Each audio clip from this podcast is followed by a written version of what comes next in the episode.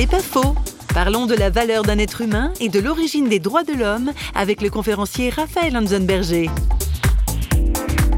Les droits de l'homme ne peuvent naître que dans une conception euh, judéo-chrétienne où Dieu est.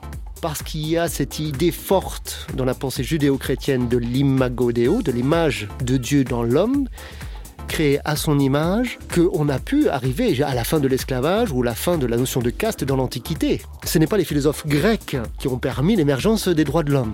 C'est bien, c'est bien dans la matrice même du message du Christ, dans cette idée profonde que Dieu est et parce qu'il est et que je suis créé à son image et que j'ai de la valeur. À ce moment-là, que tu sois enfant, que tu sois adulte, que tu sois homme ou que tu sois femme, nous avons tous la même valeur. Et cette valeur, elle est transcendante parce que nous sommes à l'image de Dieu. C'est pas faux, vous a été proposé par Parole.fm.